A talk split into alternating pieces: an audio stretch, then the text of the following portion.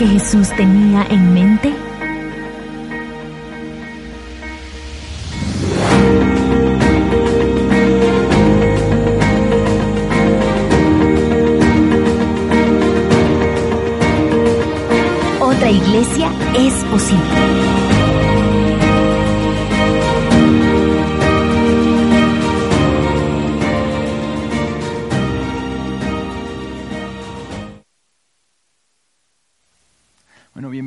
Que se están conectando en este momento. Como les dije, estamos terminando, concluyendo esta serie de mensajes de otra iglesia es posible. Y es que, y lo estamos haciendo porque aunque hay muchas personas que tienen diferentes conceptos acerca de la iglesia y veces prejuicios, muchos con toda la razón, que la iglesia como vimos en el video ahorita, eh, de pronto es aburrida, es indiferente, es hipócrita y veces, y muchas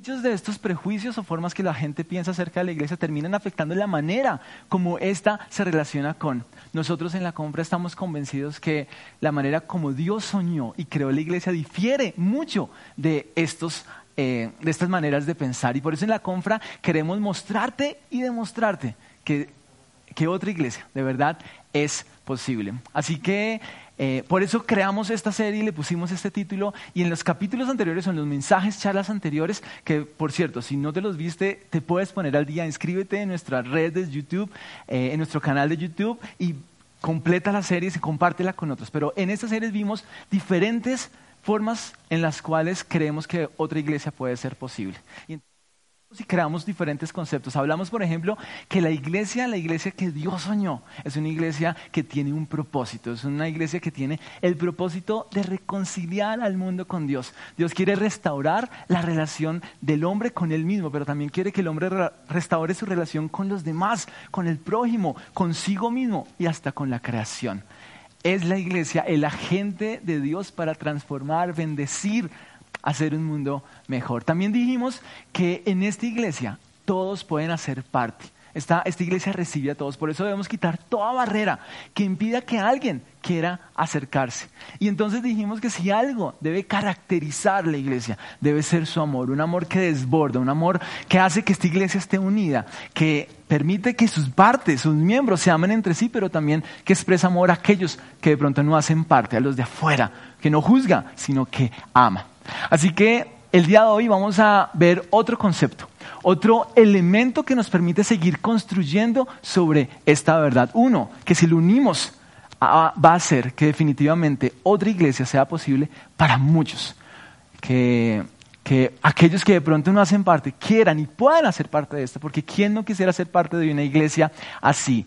Yo estoy seguro que sí. ¿Y quién no quisiera que las personas que más amamos puedan hacer parte de esta iglesia? Estoy seguro que tú también. Así que quiero que a continuación podamos profundizar un poquito en el tema puntual del cual quiero eh, contarles y que podamos desarrollar en el día de hoy. Quiero que me acompañen entonces con este video que aparece a continuación.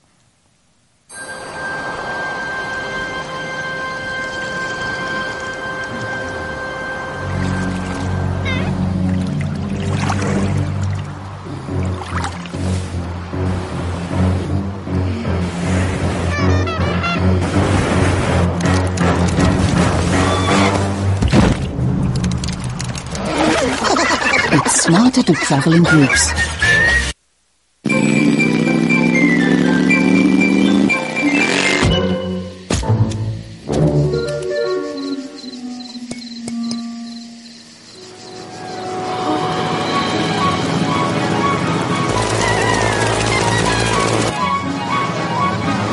It's smarter to travel in groups.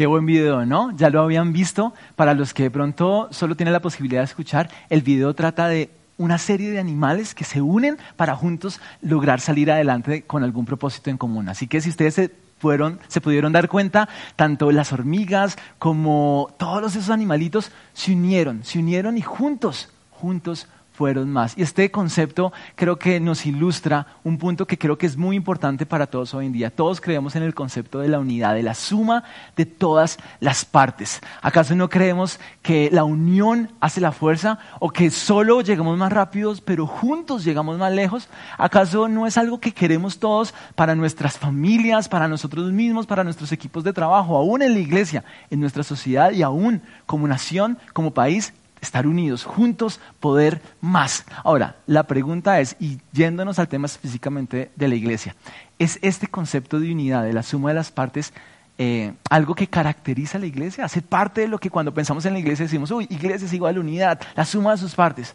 Bueno, yo no sé cuál sea tu respuesta, pero yo creo que no. Yo creo que la iglesia muchas veces no se caracteriza por la unidad que tiene y por la suma de todas sus partes. Así que, a continuación, a continuación, yo quiero mostrarte y quiero decirte que vamos a entender diferentes razones por las cuales yo creo que esto no es así, los resultados que generan estas razones. Después vamos a entender qué dice entonces Dios al respecto, cuál es la propuesta de Dios y qué pasa cuando creemos en lo que Él dice. Eh, y, las implicaciones que esto tiene para nosotros, para la manera como tú y yo nos relacionamos con la iglesia si vivimos lo que Él tiene, que quiere proponer para nosotros y cómo esto puede generar bendición, puede ser para el beneficio del mundo entero. Así que, ¿qué les parece si comenzamos, qué les parece si comenzamos con algunas razones por las cuales creo que en la iglesia, la iglesia de hoy en día muchas veces no se caracteriza por la unidad y por la suma de todas sus partes? La primera razón, la primera razón tiene que ver con una cosmovisión, una manera de entender el mundo hoy en día súper individualista. Es decir, para muchos nos es muy difícil pensar en colectivo, como sociedad. Hace un par de años yo tuve la oportunidad de estar en Noruega y hablábamos con unas personas acerca de las diferencias entre los latinos y los nórdicos.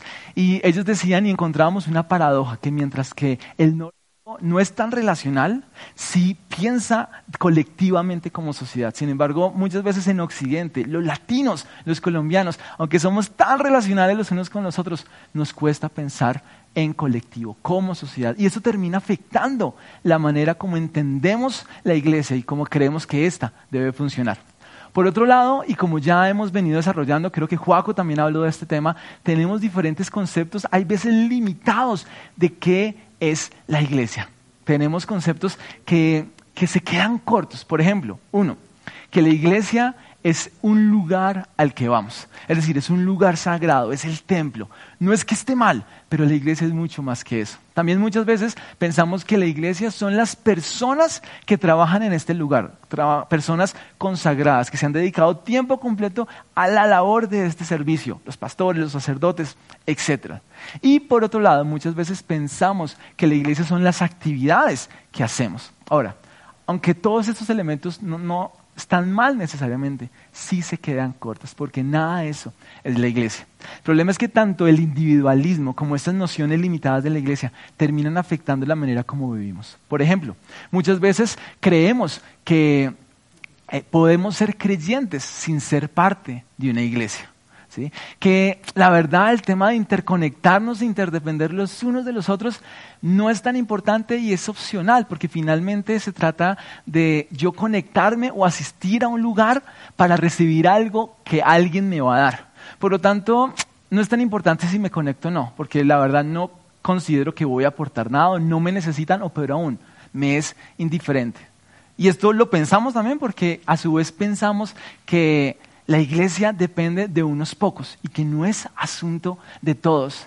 Y en esa misma manera de pensar, lo que hacemos es creer que como es un asunto de pocos, son unos pocos los importantes, que es más importante el pastor titular, su equipo, los ancianos, los líderes, que el resto de la comunidad, de todos los que hacemos parte. O pensamos que son más importantes algunas actividades algunas cosas que hacemos. Por ejemplo, que dar el mensaje es mucho más importante que conectar los cables, que permitir la transmisión, que ayudar en la casa, que servir la mesa.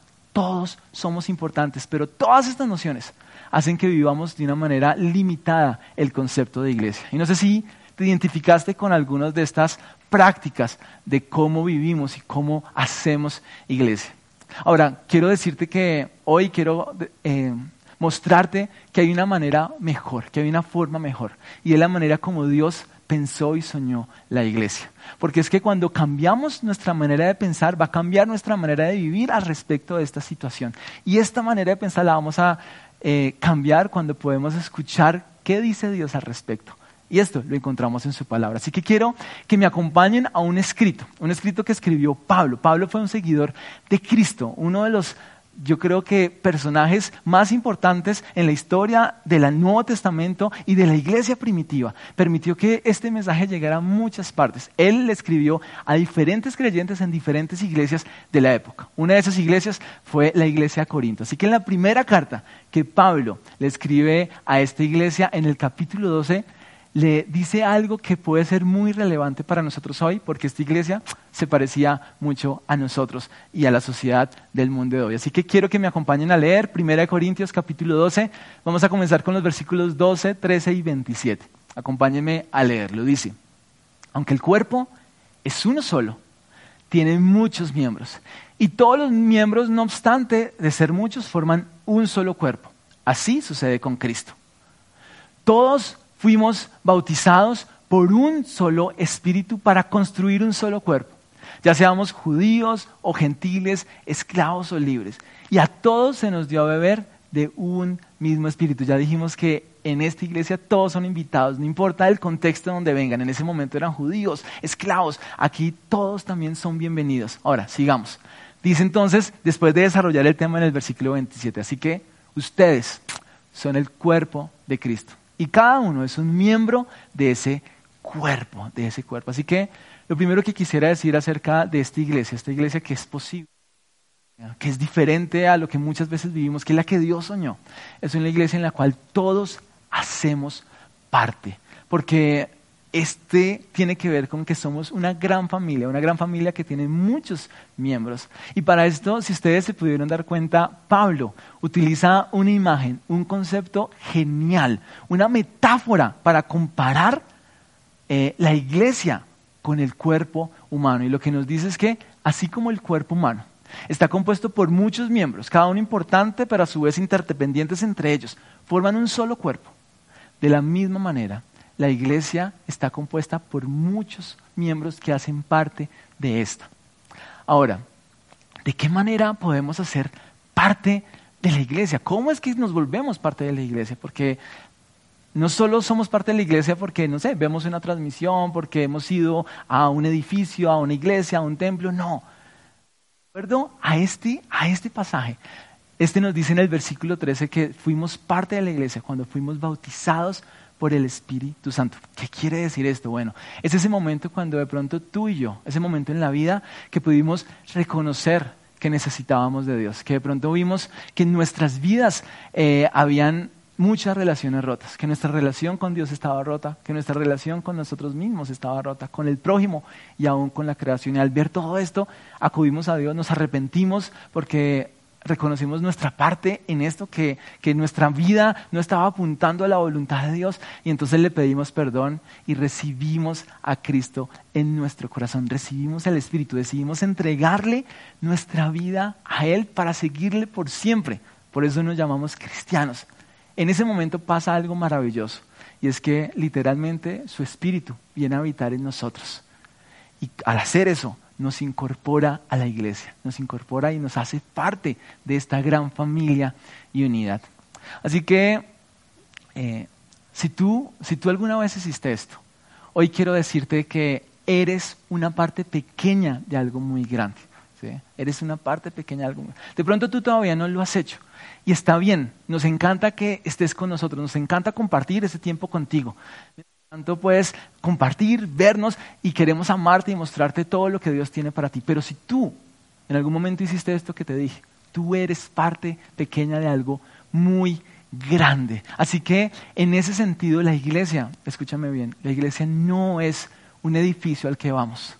la iglesia somos todos, somos tú y yo cuando unidos estamos y conocemos de Dios y compartimos de Él. Así que esto cambia totalmente el marco de todo lo que estamos hablando, porque esto me hace entender que nuestra fe, la fe cristiana, no es una fe individual, sino es una fe colectiva, que no solo es, no, yo me entiendo con Dios y los demás no me importan. No, es imposible. Cuando me hago creyente, cuando sigo a Dios, hago parte de un cuerpo más grande. Y esto entonces que yo no puedo seguir a Cristo y no querer ser parte de su iglesia. Eso es algo así como si alguien me dijera, Juanfe, yo quiero ser tu amigo, pero yo no me paso a tu esposa y a tu hijo.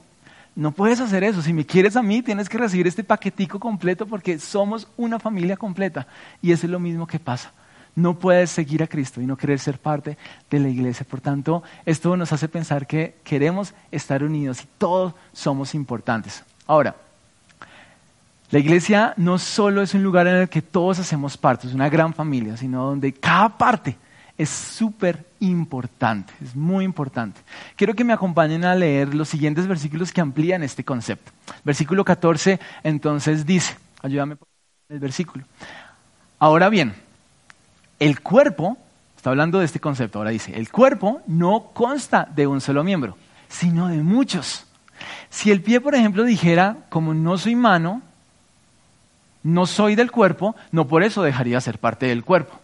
Si todo el cuerpo fuera ojo, ¿qué sería el oído? Lo cierto es que hay muchos miembros, voy al versículo 20, pero el cuerpo es uno solo. Versículo 21, el ojo entonces no le puede decirle a la mano, ay mano, no te necesito, ni puede la cabeza decirle a los pies, hey, no los necesito.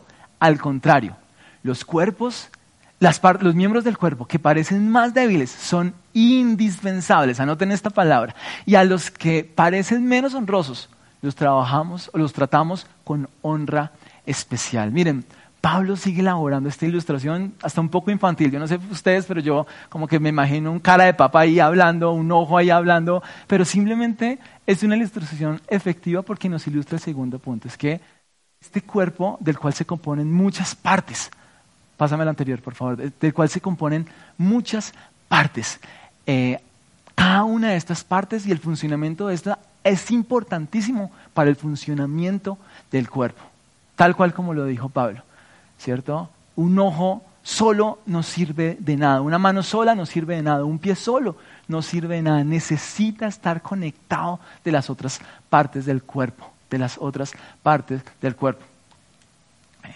Y esto, y esto es clave para el funcionamiento de la iglesia misma. Es decir, piensa en tu cuerpo. ¿sí? Por supuesto, si su mano fuera desprendida, esa mano ya no funciona, ya no hace parte del cuerpo, no tiene vida porque no está conectada. Pero el cuerpo, de pronto has conocido personas que por alguna situación se quedaron sin un miembro. Esas personas logran salir adelante, pero tienen una discapacidad que les hace un poquito más difícil el trabajo. Ese es un poquito el concepto. Como iglesia muchas veces podemos seguir avanzando sin alguna de las partes, pero el que tú no estés involucrado y no estés siendo parte activa hace que el cuerpo se esté viendo imposibilitado de alguna manera, dificulta los propósitos de este mismo. Así que esto nos lleva a pensar algo muy importante y es lo siguiente. Necesitamos estar conectados los unos de los otros. Necesitamos estar interconectados, vivir en comunidad. Nosotros necesitamos conectarnos contigo y tú necesitas conectarte con nosotros, con otras partes del cuerpo. Es súper importante. Y ustedes se dan cuenta que en la conferencia estamos buscando espacios para hacerlo. Aún la misma decisión, hacerlo en vivo, interactuar, hace parte de esa interacción que queremos. Pero si tú solo te conectas a ver una transmisión, esto se queda corto. No vas a permitir lograr comunidad. Queremos entonces buscar la manera de reactivar lentamente, con seguridad, a partir de, de pronto, eh, más adelante, una vez se abra un poquito más la pandemia y todo este tema, conectarnos nuevamente en el edificio. Pero aún ahí eso se queda corto. Es por eso que queremos hacerte la invitación. La mejor manera como tú puedes hacer parte del cuerpo, conectarte con otros, es a través de los grupos de crecimiento. Y queremos no solo que asistas a un grupo, sino que seas parte, no solo que vayas a recibir, sino que vayas a participar de un grupo.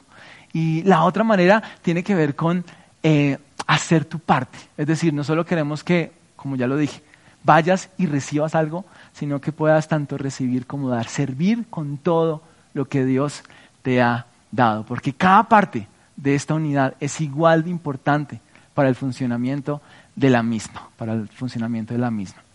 Así que quiero ir recapitulando. Hemos dicho que esta iglesia que Dios soñó es una iglesia en la cual todos hacemos parte, que todos somos importantes, pero también que todos tenemos un propósito, un propósito. ¿Por qué no me acompañan a leer los siguientes versículos? El versículo 7 dice entonces lo siguiente. Dice, a cada uno se le da una manifestación especial del Espíritu para el bien de los demás. Ahora ustedes dirán, bueno, ¿cómo así? ¿Qué quiere decir esto de una manifestación especial del Espíritu para el bien de los demás? Vamos a abordarlo. Manifestación especial del Espíritu, los versículos que vienen a, continuación nos ayudan a explicarlo. Miren, el versículo, la primera parte del versículo 4 dice que hay diversos dones. Entonces, tiene que ver con dones. La primera parte del versículo 5 dice que hay diversas maneras de servir ministerios, pero ese es un concepto mucho más claro, maneras de servir. Y la primera parte del versículo 6 dice que hay diversas funciones.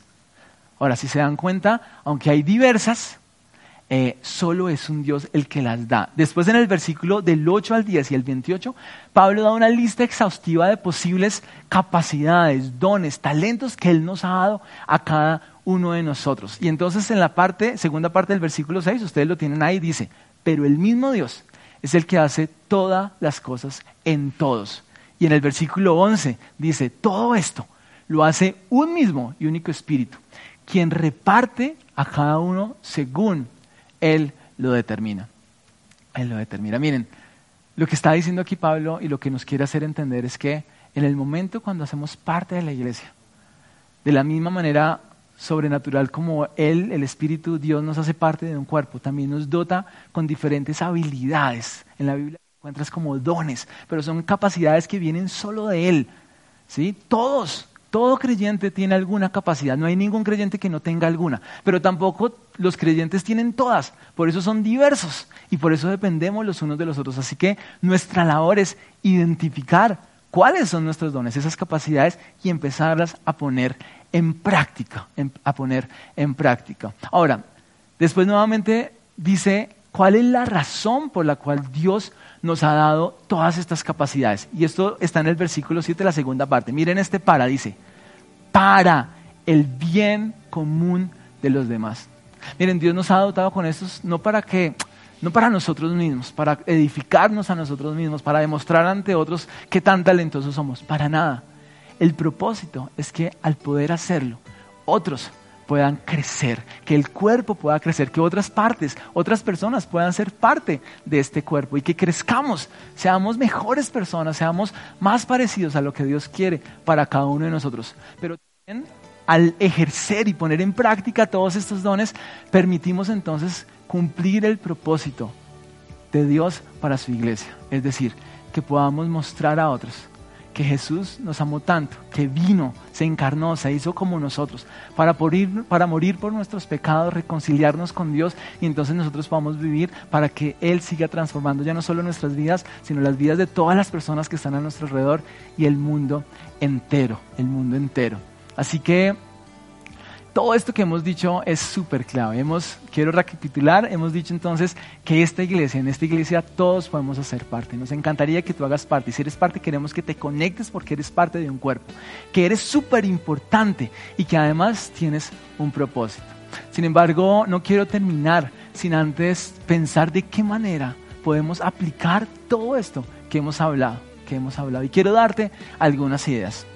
Comencemos con esto. Si tú todavía no eres parte de la iglesia, una manera que tú puedes aplicar todo esto es, es siendo parte de esta, es uniéndote a ella. Hoy te quiero invitar, de pronto tú te conectas por primera vez, nos estás visitando, eh, eh, un amigo te invitó, un familiar y nos estás viendo. Hoy, hoy Dios te está invitando a que seas parte de este cuerpo, que puedas reconocer tu necesidad de Él, que puedas reconocer tus pecados, arrepentirte, entregar tu vida a Él y recibir su Espíritu para vivir diferente, la vida que tiene para ti, que es maravillosa, vida eterna y abundante.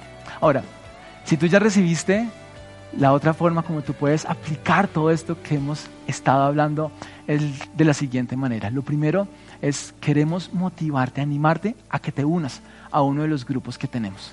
No sigas aislado, únete. Si quieres información, si no sabes cómo, por favor, escribe al WhatsApp de la compra estaremos pronto a decirte qué grupos tenemos para ti.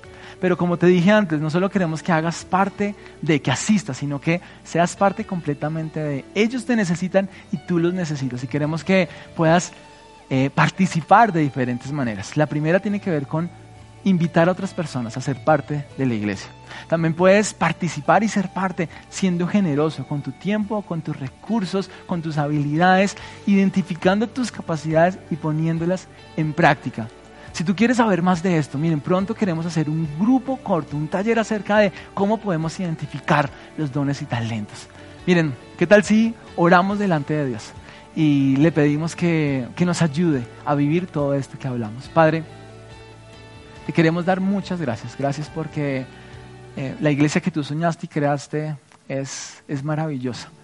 Eh, y vivir esta iglesia es posible contigo. Gracias porque somos parte de un cuerpo súper grande, una gran familia. Todos somos importantes y todos tenemos parte. Por, por, lo tanto, tenemos que asumir nuestra responsabilidad, nuestra parte en esta gran tarea. Oigan, Hemos cerrado entonces esta maravillosa serie de Otra Iglesia es posible. Quisiera cerrar concluyendo la serie de manera global. Alrededor de estas semanas hemos dicho entonces que si tú eres seguidor de Jesús, eres una parte pequeña, pero muy importante de algo muy grande. Cada creyente ha sido dotado por Dios con diferentes capacidades especiales que deben ponerse en práctica para el bien de todos. Eres parte importante de algo muy grande y queremos que tú puedas hacer parte de la misma iglesia y al cumplir su propósito también del mundo entero. Así que toma en serio tu responsabilidad, sé parte de esta iglesia, únete al plan de Dios, a su misión de transformar y de todos, quita barreras, ama con locura y haz tu parte en esto.